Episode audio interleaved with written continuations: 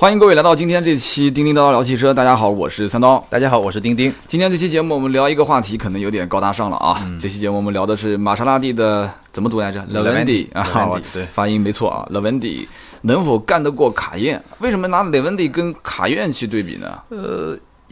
我觉得基本上就是一个直接的竞争对手吧，你觉得不是吗？很多土豪老板不这么认为啊，他会觉得开个，他会觉得开玛莎拉蒂比开卡宴的要要要那那个一点，还要什么高级一点？对，感觉好像好高级的样子啊。哦，因为基本上从价格上来说的话，基本上就是一个一百万这个级别的 SUV，而且呢，呃，这两个 SUV 的风格呢，相比比如说路虎而言呢，它可能会更偏向城市，更偏向舒适，更偏向公路。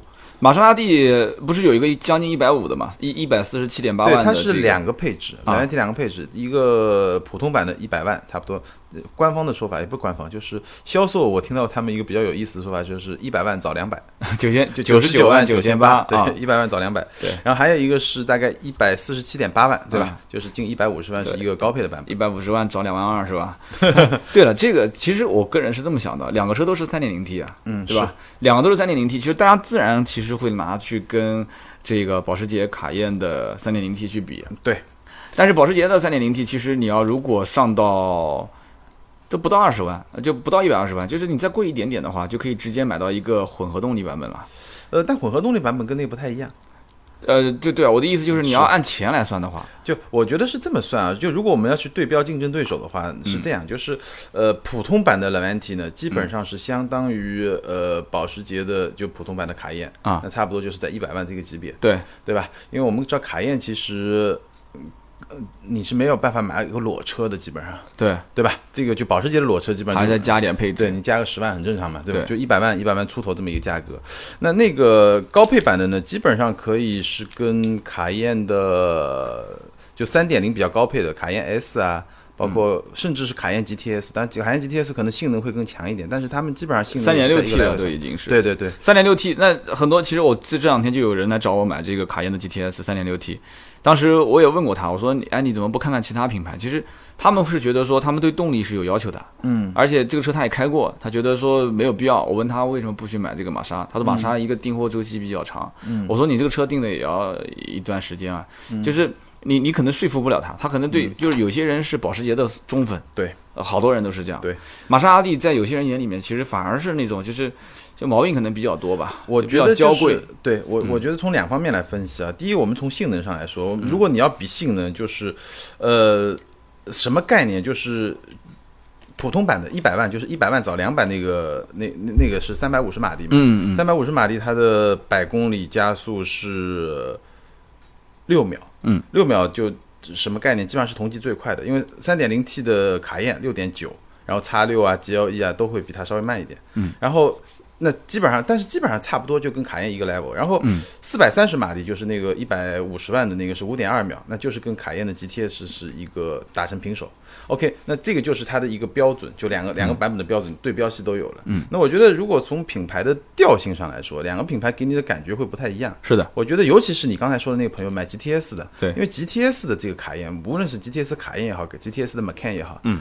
包括保时捷别的品牌一些 GTS，GTS 代表一个，我觉得也不仅仅是性能了，或你也可以认为是性能。但是呢，保时捷的所有车系里面一定有比 GTS 更高的那个性能。我说，我们 Turbo S 嘛，对我们来说，性能如果是指它的动力来说，一定有比它更高的。但是 GTS 呢，会变相会偏向于那种操控的性能，就是说它可能动力不是最强，但是它的操控性是最好的，因为它的底盘调教会更往那个方向去偏。对，所以如果你是一个，我觉得基本上买 GTS 的人都是保时捷的忠粉。对你就是保时捷的忠粉，就你能够理解 GTS 的好处的人，基本上我觉得肯定是保时捷的忠粉了。对，很多人就是已经研究透了，就是很多东西他会觉得说，呃，在太多的像 Turbo S 这种，我就觉得有点过了。就我又不天天去跑赛道啊，也不是跑零杠四。GTS 就够用了，普通版本的三点零 T，我觉得可能就土土豪老板平时开开，买一辆卡宴啊，就就他们可能是这么定义的，是这么区分的。对，那你可以说说这个车嘛？因为这个车本身你已经开过好几次了。对我，我我其实第一次接触是在呃今年嘛，对，今年的日内瓦车展。嗯，日内瓦车展呢，他第一次看到，第一次看到我的整体感觉，首先我觉得它呃，就特别像一辆玛莎拉蒂了，就你看上去特别像玛莎拉蒂。然后它的空间呢，给我的感觉还不错，因为当时车展上嘛，你知道只能看看外观，然后里面稍微看一看，对吧？嗯，空间空间感觉还不错，就腿部空间啊，头部空间。嗯，其实从造型上来说，这辆车很低。嗯，这辆车你看，尤其是它有它的空气悬架有几档调节嘛，当你调到最低的时候，嗯，其实很低，包括你第二个低就运动一模式的时候，其实它也挺低的，嗯，你会担心它的头部空间可能有问题，但是它其实里面的设计还可以，空间还可以，这是给我第一印象。然后第二印象呢，我就去参加了一个比较短的试车，那个试车真的很短，大概十几分钟吧，一个简单的体验。嗯，这个时候呢，我觉得呃。有好的印象，有不好的印象。一个比较好的印象呢是，呃，它的越野能力。就那次试车呢，有一个越野越野路段的安排。那我基本上可以这么说，就是一个一些轻度和中度的越野的那种能力，它是具备的。那这个主要取主要得益于两点：第一个，它的四驱系统还比较强，呃，但不是路虎那那种强，但是跟你想象中的，比如说你觉得玛莎拉蒂是个跑车，是不是越野完全不行啊？也没有，我觉得就是一些。可能买了这个车，你会去到的那些烂路，对它基本上都肯定没问题，肯定是简单应付，问题不大，没问题。你觉得它这个越野能力强与弱，跟旗下有吉普的原因有关系吗？因为呃，玛莎拉蒂跟吉普本身，我觉得就至少从它的底盘架构来说是没有什么关系，没关系啊。因为呃，沾有没有沾到吉普的光？我觉得这个挺难说，就你说一定有没有沾到光？因为我们不是一个没有非常仔细的去研究它的工程的那些东西，就你很难说。是的，但总的来说，我是觉得，呃，它的车身底盘，它用的是就其实玛莎拉蒂现在几款车都同一个底盘，就除了跑车啊，就是总裁 Ghibli，包括 Levante，它都是用的同一个底盘的架构。因为我们知道现在的大部分的。SUV 啊，除了那些个别的越野品牌，其实都是用的轿车的轿车的平台，包括大众啊，包括奥迪啊，包括卡宴啊，其实都是用的轿车的平台。嗯，那然后它的一个四驱系统，第二就是空气悬架嘛，能够帮它的车身有一些比较灵活的高度的调节。嗯，所以整体让我比较出乎意料的是，它的越野能力还可以。就是没有像像你我事先以为的越野可能就一塌糊涂，就就或者说它越野可能就不行。事实上它越野能力还可以，但是我觉得有几个，尤其我第一次开下来的时候，有几个想要吐槽的地方。嗯，就第一个，它还是用了 Ghibli 那个电子挡把。嗯，那个电子挡把其实是不太好用。什么概念呢？就是比如说你用，嗯，打个比方，你用宝马，宝马的电子挡把，它是我们知道档位就四个档位嘛，D 档、N 档、R 档、P 档，对吧？宝马电子挡把呢，它的 P 档是在挡把上面摁一下，嗯，这样的话呢，它的电子挡把就三个档位，最上面就是倒档，最下面就是。嗯，前进档中间是空档，是的，这个逻辑就很清楚。但是呢，玛莎从 Ghibli 开始一直到了 Venti，它的一个电子挡板呢，就是四个档位，就一排四个档位。嗯，那造成的问题是什么呢？嗯，经常你挂二档的时候，你就挂到 P 档了，或者你挂 P 档的时候就挂到二档了，因为你都是从从下往上推嘛。但你很难精确控制我是推两格还是推三格。我记得当时呃，在网上看，就是有人测宾利的这个慕尚的时候，嗯，那个挡把也是，就是每一次它这个二档跟二档跟 N 档之间啊，它是缝隙非常小，你推不好的话，啪就跳空档了，就空踩油门。其实我看到有很多车也会出现这个问题，包括你像奔驰的怀档，奔驰的这个啊怀档，就是我我平时开的这个车，还有，但你奔驰的怀档的 P 也是摁一下。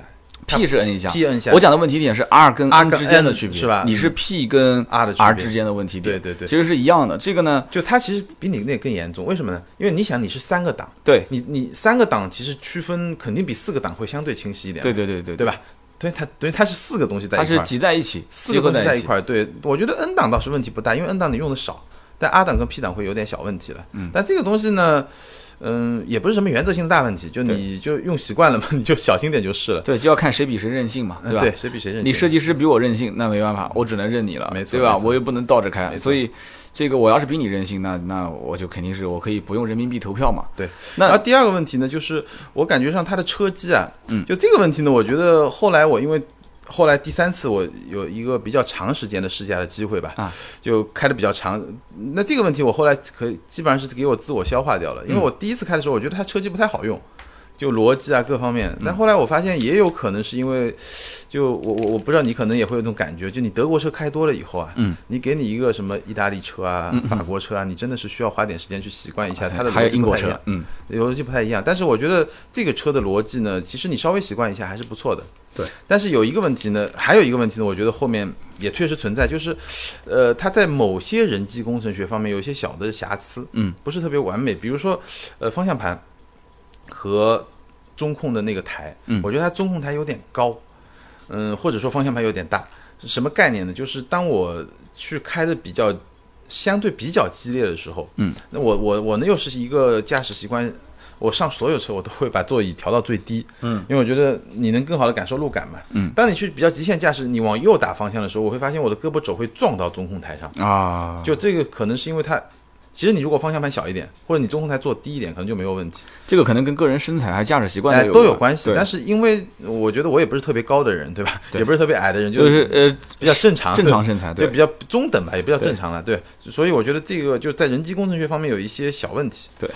然后呢，就第三次，第三次就我说的，我们呃前一段去青海开了差不多有个四五天吧，然后然后去感受这个车。这个时候呢，我觉得，呃，我刚才说的两个槽点呢，有些还存在，有些呢可能就像车机啊这些问题就就不是特别特特别严重的问题。但这个时候呢，让我感觉到有几个点，我觉得是值得去一说的。第一个呢，就是说，呃，它的操控，嗯，其实这个。呃，莱万蒂的操控，包括整个玛莎拉蒂的操控啊，其实跟别的车有一点特别不一样的地方，就是它直到今天，嗯，包括新款的总裁吧，我印象中就还没在国内上市，刚小改款的一个总裁，他还坚持用液压助力转向。就是液压助力，就是那种就热热乎乎、油油乎乎的那种感觉，就有点像天籁的，不就是液压助力吗？呃，其实不，我觉得倒不是这种感觉了。就是液压助力和电子助力最大的区别，电子助力的好处是什么呢？电子助力的好处省油，嗯，因为它不需要，就你你你我我要转向的时候，我就我就我就有一个电子电动助力上去就可以，电动助力对吧？液压助力呢，我这个液压泵永远都是在那儿。随时待命着的，你知道吧？是的，所以它会比较耗能了。电子助力、电动助力还有一个好处呢，就轻。对，你看奥迪的最最早我记得是奥迪 A 四啊，这个方向盘轻到 简直一个手指头就能摆过去，对吧？是的。然后液压助力呢，就会可能就不一定会那么轻，但这个是可以调的。但最重要的说，液压助力它的方向盘会给你一些反馈。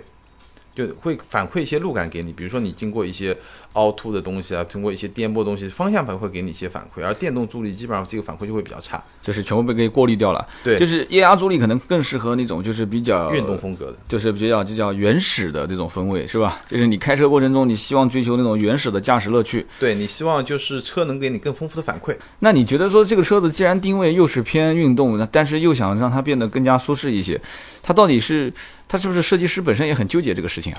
呃，我觉得这个我是这么理解，我觉得这个可能还是一个整个品牌的一个选择吧。嗯，因为你现在也不可能说一款车上就变成一个嗯全电子助力，对吧？因为它现在整个品牌的车型基本上都是用液压助力嘛。嗯，这是一个品牌的选择，当然看你喜欢不喜欢，对吧？嗯，电子助力你说一定不好，或者反馈一定就很差，反馈肯定是差一点，但是也。也也不至于说一定就会差到哪儿去，因为你像现在九幺幺都是已经开始用电动助力了嘛。是的，那它其他方面就是在舒适性方面，呃，舒适性方面，我觉得是这样，就是怎么说呢？它有两个模式，它有一个运动模式和一个普通的模式，当然还有越野模式。我觉得公路上基本上用两种模式。对我是觉得两种模式都怎么说呢？运动模式很运动，舒适模式呢也有点运动，就是呃整体来说呢是中性偏运动的这么一种感觉了。然后呢，我觉得其实，在舒适性方面，它最让我印象深刻的是两个点。嗯，第一个，它的座椅，就它的座椅一坐上去，其实我感觉不太好。为什么？靠背有点硬啊。但是它的本事在于，我开了，其实我那四天开了挺长时间的，就每天差不多要开个六七个小时，五六个小时。嗯，就你你坐的不累，腰不酸腿腰不酸腿不酸，就是我觉得这个是坐座椅一个比较。比较比较强的地方，就是说，我现在觉得有几个品牌的座椅做的是比较好的。第一个雷克萨斯，嗯，做特别好。第二，沃尔沃做的也不错。嗯，然后这款 Laventi 我觉得做的也不错。就是它一个比较传统的一种做法，就是什么呢？就是你座椅的形状做得好，然后你座椅的填充做得好。其实你把这两点做好，基本上座椅就很难不舒服。但是绝大多数的汽车厂商其实座椅还是从其他地方买过来的。都是像江森啊这种，就是联合开发嘛。对对对对，大部分都联合开发嘛。对，然后我我个人觉得啊，其实座椅软的话，它可能短途更合适一些，长途来讲不一定合适。对，刚刚坐上去，因为这个车北京车展上去我坐过，嗯，就是我感觉就是它整个车子的座椅的包裹性还不错，比较宽大厚实一些。是，然后加上你刚刚说的那个中控台又比较高嘛，对，就像我这种人还蛮喜欢的，因为我坐进去之后，我感觉就四周被包裹起来了，就有一种那种就是感觉好像高档感、安全感。哎，高档安全这两个词用的非常准。那静音方面呢？这个对，这个是我真的挺出乎意料，这车特别安静，就基本上我觉得我没有对比过，但是我我我我感觉不会比总裁差了，就它的安静程度，这个是这个是比较出乎意料的地方。当然，它是这样，它。呃，从静音上说，它有两两种模式，嗯，就普舒适模式下，它其实挺安静的。然后在运动模式下呢，因为我们知道玛莎其实它的声浪一直是它最大的卖点。这个车声浪，声浪反正挺挺好听的，很赞啊，很赞。就是尤其最好听的是什么时候？如果你买了这车，你要去试一下，一定要去试一下。就是你把它调到运动模式，嗯，然后呢，你狠命的开，开的时候呢，然后你。比如说你要进个弯道或者怎么样的时候，你你踩刹车，这个时候它会降档，降档补油，自动降档，自动降档的时候它会补油，就那一下子，嗯，嘣嘣嘣嘣嘣，那一下子是最好听的。这 SUV 能出这种效果吗？能出这个效果？哎呀，那可以的。但是呢，我觉得其实我我我对这个它的音响调音是要有一个有一个更高的要求啊，更高的一个建议啊，就是我觉得它的这个还不够骚，什么呢？它声音很好听，但是它出现的机会比较少。但就像我刚才说的，它出现最长最好听的什么时候，就是自动降档补油，嗯，就这么一个场景是最好听的，嗯嗯嗯。但我是希望它如果能做成像捷豹那样，刹车一松一松一松一松油门，砰砰砰砰砰砰，像它机关枪一样，就你每次松的时候，其实就就就就你开过 F Type 嘛？F Type 就每次松的时候都有那种感觉，就是它，你觉得可控性很强，就你能完全去控制它，什么时候让它这样就就我觉得。这辆车它调要靠运气是吧？也不是靠运气，就场景比较少。嗯，就它不是说你一松油门就有那种感觉，必须是降档的那一场。对，必须降档，它自动补油那一场，那个声音特别好听。但是我觉得它可以做的更激进一点，让你感觉更好一点。的确也是，玛莎拉蒂，我个人评价也是，所有的包括超跑的这个行列里面。呃，虽然有人也不会定义说玛莎拉蒂的那个 GT 系列是超跑了，反正不管，就是这个系列里面，我觉得它声浪是最赞的。而且我当时不管拍视频还是音频里面，我都点到过很多次，很多人也很赞成。然后呢，这个车子我真也没想到，一个 SUV，我当时静态看过啊，试呃试驾动态还没有。过几天我要去试一试，听听看你这种说法，我我我回头拍个视频给大家去，我放到微博上去让大家去点一下呗，到时候艾特你。是声浪你是觉得比较赞的，对吧？然后比较静音，就是。安静，对，比较安静。那整个的车机这方面，你觉得用起来还是不是很顺手？车机我怎么说呢？我觉得需要习惯了。我觉得可能对车主来说不是一个太大的问题。就像我们这种开惯德国车的人，你一上手，你可能会稍微需要一段时间适应。倒也是。那你总结下来的话，这个 Lamborghini 的话，它的整体的优势在什么地方？这个很关键啊，我觉得。呃，我觉得整体的优势。怎么说呢？你我们看跟谁比？比如说跟卡宴比，对吧？对。因为它最核心的竞争对手是卡宴嘛。嗯。我觉得它跟卡宴比，最核心的优势，第一个就是第一个不能说优势，只能说差异性。嗯。就说嗯，品牌和形象，就就像你刚才说的，在有些土豪的心目中，玛莎拉蒂好像比卡宴要高。对。对吧？但是呢，呃，也有很多人他是一个保时捷的忠粉，在他眼中，就差异性，他一定能吸引他的一部分人，包括外观。因为外观，我看大部分人还是觉得挺漂亮的，但也有一小部分人觉得不好看，也有。因为我在微博上发了一些微博这种评论，我觉得这个是一个差异性的方面。是的。然后从它的最大的吸引力来说，我觉得是一些比较感性的方面。嗯。外观，尤其是刚才我们说的声浪，对吧？然后呢，它的操控的感觉就是是一个。还是一个比较传统的那种，比较有驾驶快感的那种操控感觉，然后它也很安静，很舒服。最后一点呢，它的也不是最后一点，还有很重要一点就是它的稀有性啊。我觉得对于土豪来说，不不别别说土豪了，对有钱人来说，稀缺性其实挺重要。对，卡宴在路上实在是有太多了。我曾经也说过这个话题，我说如果说啊，隔壁老王两三年前已经开卡宴了，那你现在哪怕赚的比他多，地位比他高，对比他有钱，你要买宾利有钱的。对我这个老板，如果就是哪怕就是骨子里特别喜欢卡宴这个品牌，他估计多数也不会去买，是因为毕竟人家已经两三年前就开这个车了，对吧？所以。这个玛莎拉蒂的内文迪其实给他多了一个选择。对，那么另外一点就在于，其实很多人确实是的，就是品牌的高端蓄能是一个很关键的。大家以前对玛莎拉蒂都了解的是超跑，是。是跑车嘛，不是不一定讲是超跑吧，就是超级跑车，也不能这么说，就是就 GT 跑车，GT 啊，我记得你之前也定义过，就是这个时候你再去啊，我觉得其实这个车应该在 Ghibli 前面上市是最完美的。嗯，对，对吧？其实这个车子在前面上市，我估计销量至少能再多出不讲一倍，至少能多百分之五十啊。你现在出了个 Ghibli，你出了 Ghibli 之后，你再出这个车，然后大家就会觉得说啊，这个玛莎玛莎拉蒂的品牌，对吧？有有 Ghibli 这个几十万的车型在前面，这个车虽然也正好是一一百万找两百嘛，就是他就觉得说好像是不是有有点偏贵啊？就很多的现在品牌其实做营销都就是错在这一个地方。是，我是觉得，然后还有一个优势呢，是它的选配件比保时捷便宜。嗯，就我我我我简单给大家，比如说举几个例子，比如说同样是二十英寸的轮圈，我研究了一下，它是两万八，保时捷是四万八到六万。然后同样是这个四驱空调，嗯，它是五千，嗯，保时捷是一万三千八。当然我这个东西我觉得也好像用处也不大啊，嗯嗯对。然后同样是高端音箱，但这个可能可比性不是特别强，因为品牌不一样。它的高端音箱是 B N W。嗯，大概三万块钱，然后保时捷是柏林之声了，嗯，差不多要八万块钱，三万八万，好像每一样都便宜了好多。对，每一样都便宜了好多，就是这个可能是一个一个优势的所在。但保时捷可能也就，呃，这个大家也习以为常了吧？保时捷的选配嘛，都是都是比较高大上了。我我了解到的就是这个莱文蒂的经销商，其实到的这一批货到今天为止，应该大多数还是有加一些配置的。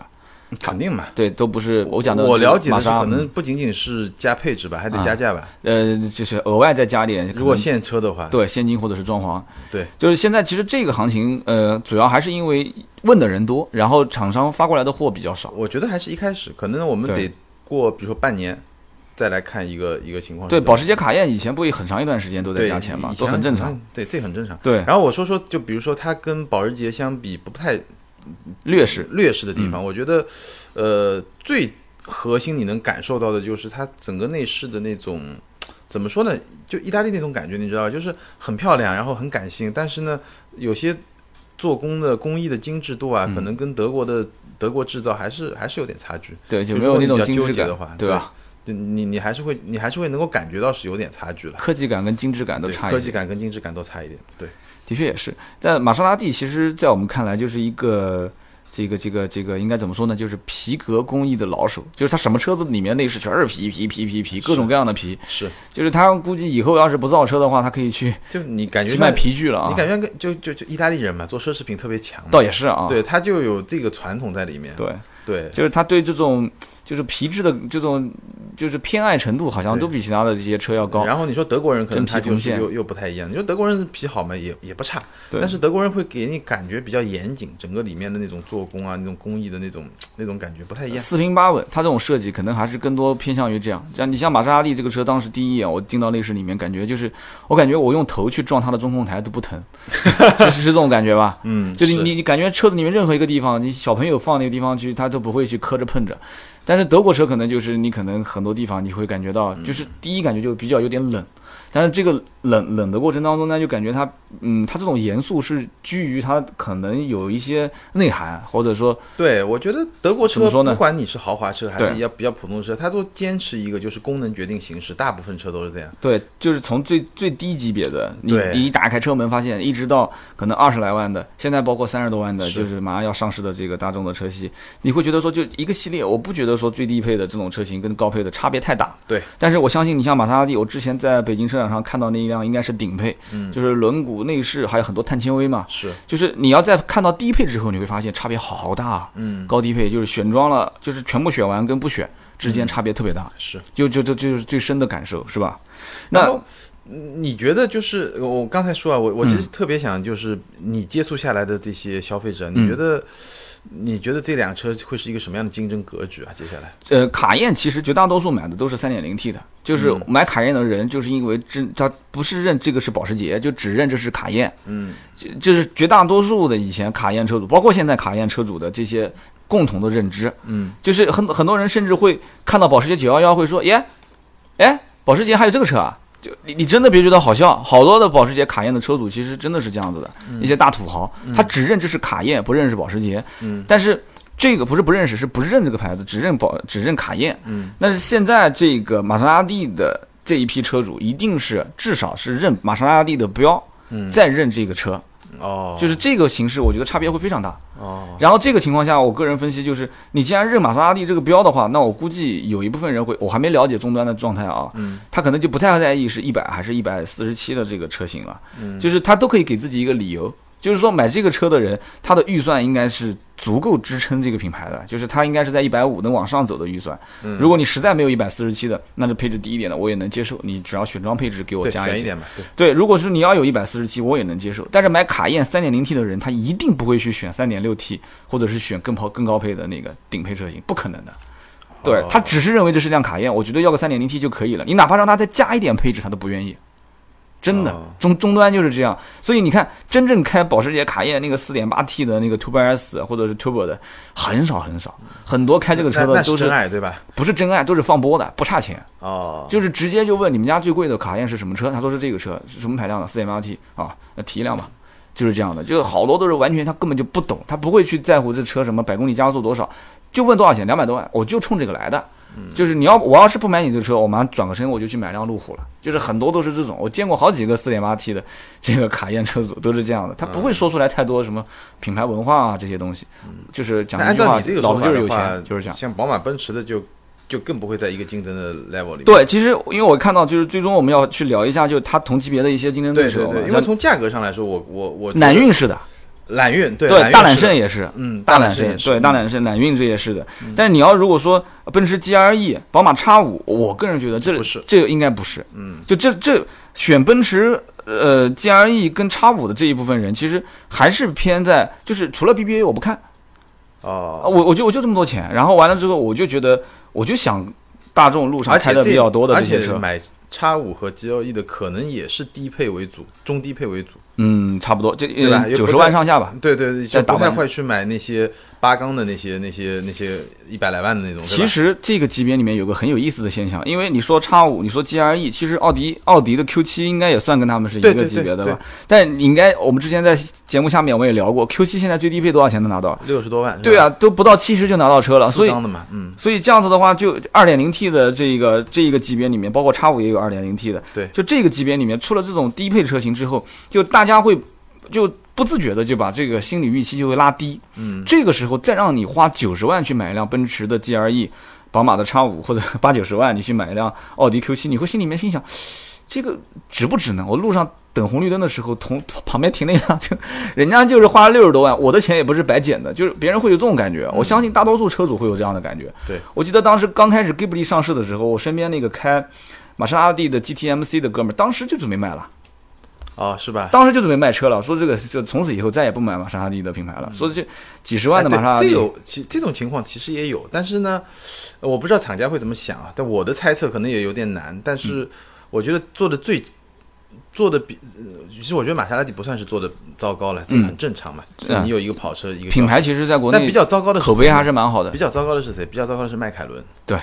你想一个 P 一那么贵，P one 那么贵，它跟一个六五零 S 嗯长得好像啊，这个是很悲剧的。嗯，但是怎么讲呢？P one P one 的这个我讲一句啊，因为身边有两个买 P one 的，P one 本身他要的就是 P one，但是就是我身边也有买 P one 的，就他看到六五零 S 出来就吐血了，你知道吗？他妈长得他妈太像了。但是就是说，他要的是名号，就是这个圈子里面，我我是唯一一个拥有 P one 的。你比方说江苏这边有几个开 P one 的，徐州有一个兄弟，就不具体说名字了。就是他自己家有很多的一些超跑，玛莎拉蒂啊、法拉利啊，他都有，而且都有好几辆、好几辆车。但是他就觉得说，我必须拥有一辆车。当时又是九幺八 Spider 跟 P one 之间选嘛，他保时捷用他话讲就玩的都不玩了嘛。嗯所以他觉得说这个车适合他。嗯所以呢，这个有的时候就是呃。这个级别我不知道，车主是不是把它当成一个刚需啊？就是到了一个级别之后，我觉得有一些人他是把它当成玩具。就是玩具是什么呢？就是你没有，我有，嗯，你有，我要比你好，就跟小朋友一样，是吧？真的就是有的时候真的就跟小孩是一样的，小孩一样，人就会返璞归真嘛。是，他不在不会太在乎这些车子的实用性，所以车评人评再多，说两个车之间从百公里加速，从性价比，就你评这些东西其实都没有用。都没有用。最根本的，从刷卡人民币投票的角度来讲的话，很多人其实就一句话：我们小区没有一辆这个车。嗯，我是第一个，那就很赞了。就这个是很多人就是这样子，小区停车位往那边一停，这我但这个你说的这个级别可能是要更高的一个级别，对吧？它才能达达到这个效果。对，但是其实玛莎拉蒂这个已经差不多了。对，玛莎拉蒂这个呢，如果达到这个效果的话，时间比较短嘛。这个 Navandi 也不可能满满大街跑的，我相信。一开始嘛，就是你说我们小区第一，可能前一年才可能达到这个效果的，因为因为它毕竟不是一个像 P One 这种一千来万的车嘛，对吧？对对对，也是比较少。那今天嗯，最后我其实觉得，我不知道你有没有，你会怎么看啊？就我自己的感觉，包括我观察下来，我觉得其实它还有一个竞争对手，可能就是 Ghibli。Ghibli 就自己刷自己脸了。也我觉得也不是说很直接的，但是其实我我我倒是接触过有一些朋友，比如说他进了一个展厅，本来想。买个 Ghibli 的，然后突然看到，哎，哎，这车不错啊，空间又大，很多很多，然后贵了十万块钱而已，有道理，对吧？贵了十万块钱，你变成一个 SUV，空间又大，然后实用性又好，然后呢？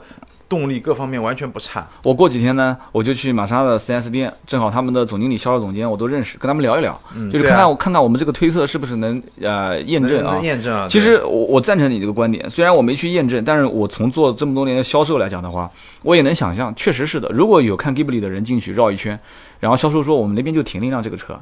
就停力量两我觉得销售应该不会这么说，因为销售现在想卖 个的压力比较大是吧？肯定比这个大嘛，这个车肯定要等嘛。这个仓库里面如果有现货的话，他可能愿意卖，因为只要加装东西，他可以拿提成的。对。但是 Ghibli 那边肯定是给每个月有销售任务的，因为它是畅销车型，压力比较比较大嘛。是。对你说的有道理，现你现在快要入销售行业了。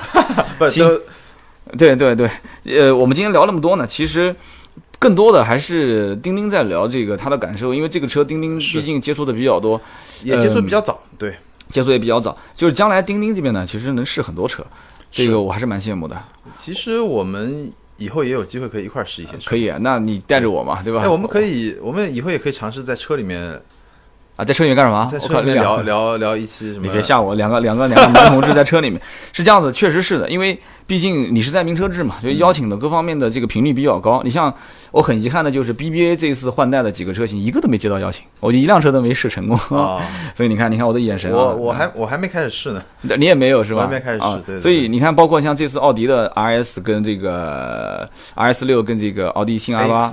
新 R 八 A 四 A 四其实我已经试到过了，就这两个车子其实我没试，挺遗憾的，因为毕竟就是我们老本家嘛，以前我干了那么多年，啊，我身边很多的网络主播都去过了，然后包括宝马的新新 X 一，对吧？新叉一，你其实在国外试的嘛？对对对。然后我后来没办法去 4S 店自己厚着脸皮去试，然后包括奔驰这次新换代的一些车型，包括大家现在很火的新 E 啊，新 E 也也都到店了，也都可以试。那我说的呢，就是这种深度试驾，嗯，哎，深度试驾比较遗憾。那行，你以后喊着我啊，就这么说了。好，那行，我们今天聊的这一期就是。玛莎拉蒂的莱文迪啊，这车其实整体评价应该还可以啊，还可以，有有优势也有劣势。然后同级对标的，我们看了一下，就是保时捷卡宴，卡宴可能是最最核心的一个对标的吧，我觉得。对，然后我们刚刚还提到了，包括揽运啊、大揽胜啊、叉五 GRE，包括自己家里面的 Ghibli。对。那么今天这期呢，我希望大家也是多提一些宝贵的意见，不管我们说的对还是不对，对，在我们的节目下方留言，然后同时我们两个人的微博，对，我的微博是名车志钉钉，对，然后我的微博是百车全说三刀，我们俩微博到时候都置顶的那个帖是吧？对，我们现在就呃，其实我觉得我们这个节目播出的时候应该已经有了，对吧？